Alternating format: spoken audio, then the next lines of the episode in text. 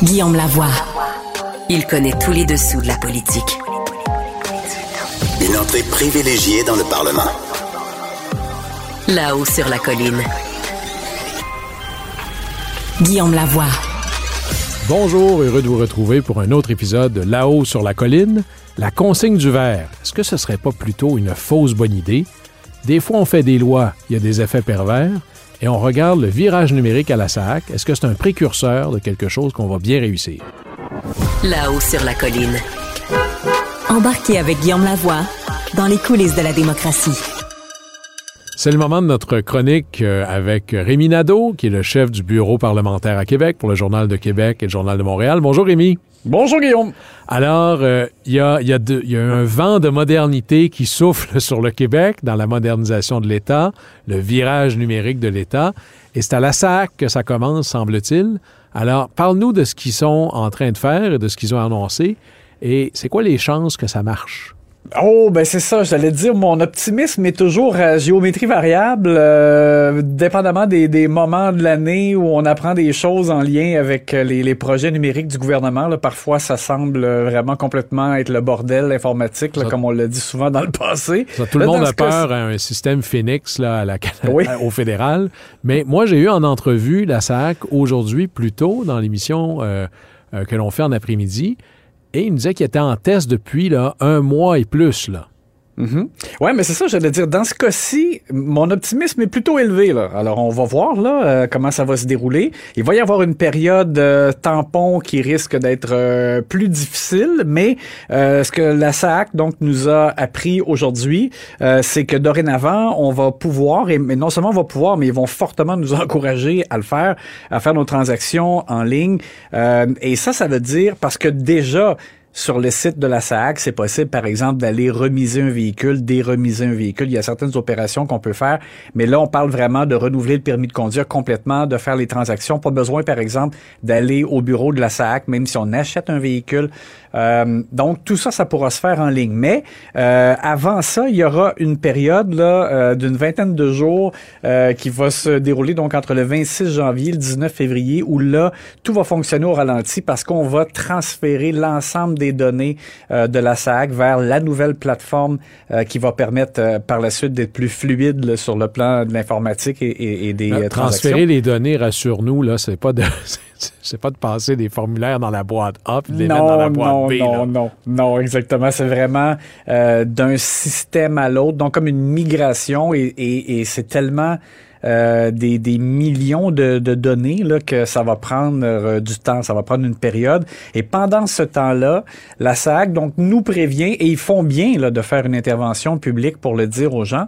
Euh, pendant cette période-là, là, même si vous allez au bureau de la SAC, par exemple, pour un permis, on va, en fait, on va plutôt vous dire venez pas à, à moins là, que ce soit pour certaines, certains éléments bien précis, mais euh, parce qu'ils pourront pas vraiment, le, le, système va vraiment fonctionner au ralenti pendant qu'on fait cette migration-là. Mais par la suite, mais là, on aura vraiment euh, un système euh, qui permettra d'entrer de, vraiment dans le modernisme et, et ça coûte cher. C'est près d'un demi-milliard pour faire cette opération-là. Wow uniquement à la SAC. Alors, te rends-tu compte? Ben là, j'allais dire, est-ce que est-ce qu'on va le faire ailleurs? Mais un 500 millions de dollars que pour la SAC? Oui, c'est ça, 458 millions, imagine.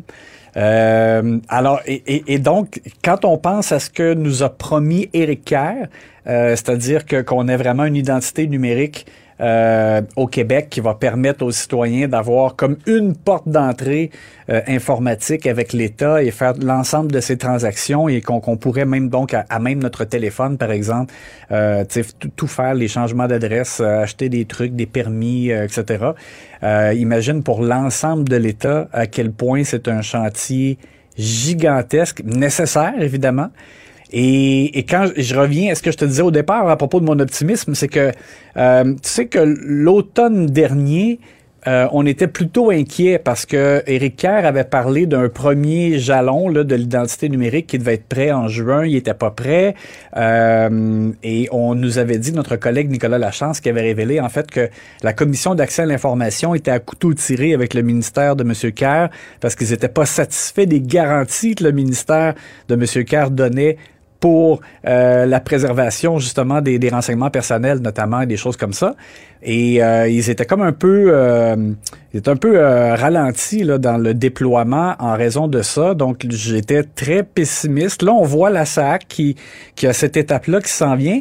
Ce que je trouve dommage, Guillaume, c'est que j'essaie, là, au moment où on se parle, ça n'a pas encore été possible, de déterminer, dans le fond, euh, comment, où, où, se situe, je te dirais, l'étape de la SAC dans l'ensemble de la transformation numérique du gouvernement. Euh, si eux, ils sont capables de le faire présentement, euh, qu'est-ce que ça veut dire pour les autres étapes par la suite? Est-ce qu'on va fonctionner avec d'autres organismes ou ce sera d'autres ministères? Et là, pour l'instant, on n'a pas de, de, réponse là-dessus là, du euh, ministère d'Éric Kerr. Oui, je te partage une anecdote, Rémi. Moi, je suis un fan euh, fini de l'Estonie. Hein, on se passionne pour l'administration publique. Tu sais qu'en Estonie, tu peux tout faire, tout faire, euh, toutes les interactions possibles avec le gouvernement en virtuel, sauf te marier, te divorcer ou acheter une propriété. Ça veut dire que tout le reste, l'aide sociale, l'assurance chômage, les passeports, évidemment, tout ce qui est permis de conduire et autres, tout ça peut être virtuel. Alors, ça donne une idée d'abord du merveilleux des possibles, mais aussi de l'énorme tâche qui reste. Alors, il faut qu'on souhaite que ça marche bien, ne serait-ce qu'on a besoin d'un succès sur lequel construire pour la suite. Là. Ben, et puis en santé, c'est là où il y a vraiment urgence de faire mieux en termes de de, de, de systèmes euh, informatiques, c'est en santé. Puis là aussi, euh, où il y a eu au moins un succès, c'est pour la campagne de vaccination. Tu sais, au départ, là, quand on a, on a mis sur pied oui, oui. Euh, le système de rendez-vous pour la campagne de vaccination, on se disait, mon Dieu, ça va être terrible, ça va être le bordel informatique. Puis non, ça a été un succès et c'était confié à une entreprise euh, qui, qui a vu le jour au Lac-Saint-Jean, à Alma. C'est pour ça que ça marche bien. Puis, ben ça. oui, voilà, le succès bleuet. on va miser là-dessus. Ça, c'est mettre dans les analyses.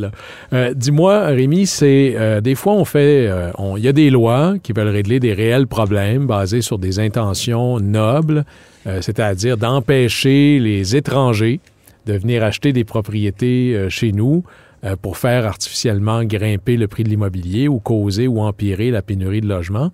Mais ça, ça crée des fois des, des effets collatéraux négatifs ou pas anticipés. Là. Parle-nous de ce qu'on est en train de vivre présentement. Là. Ben pour des euh, immigrants qui euh, se sont installés au Québec, là, ben nous on, on, parle du Québec parce que c'est ici qu'on est. J'imagine que ça doit être comme ça dans d'autres provinces aussi, visiblement.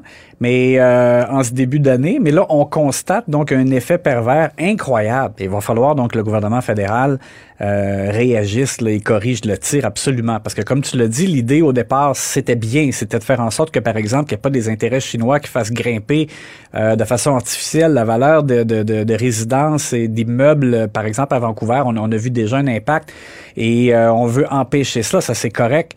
Mais là, euh, nos collègues du journal qui euh, révèlent des histoires incroyables des migrants qui sont installés ici, notamment une famille française, par exemple, à Québec, là, à, Pointe-Sainte-Foy. Euh, la dame est, prépo est infirmière, en fait, et, le monsieur est préposé aux bénéficiaires. En plus, c'est exactement ce genre de personne dont on a besoin au Québec et qui parle français. Et là, euh, en décembre, donc, euh, ils font une offre d'achat sur une résidence. Euh, le rêve paraît vraiment à portée de main. Transaction est autorisée par Desjardins qui leur dit tout est beau.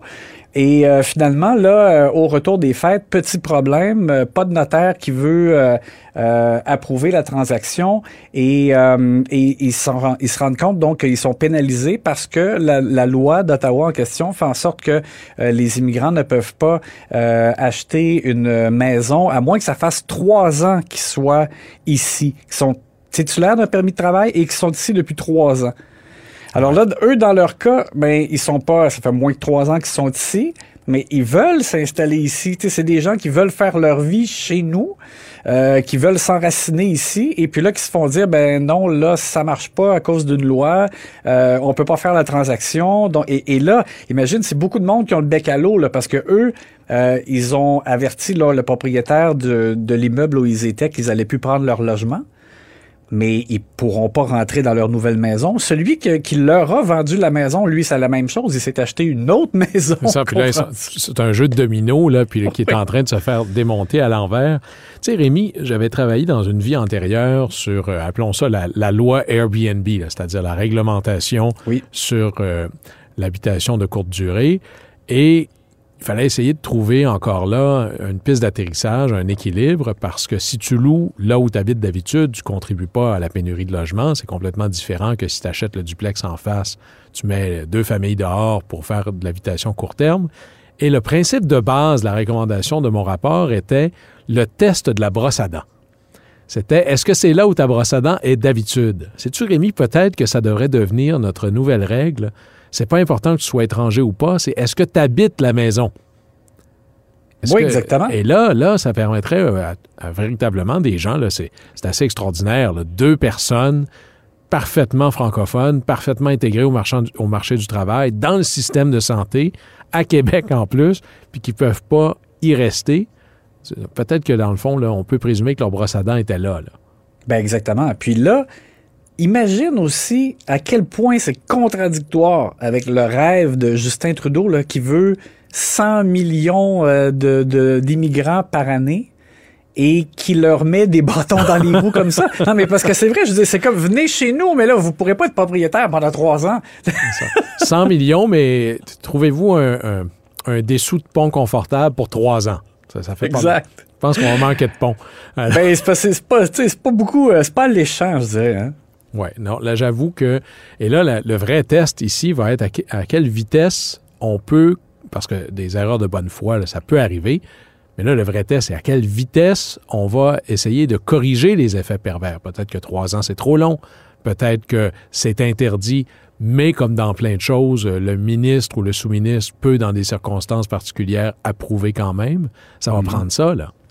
Oui, exactement. Ça prend une intervention. Euh, là, pour l'instant, nous, euh, euh, nos collègues ont tenté d'obtenir des explications du bureau de Ahmed Hussein, Ahmed Hussein, dis-je bien, qui est le ministre fédéral responsable.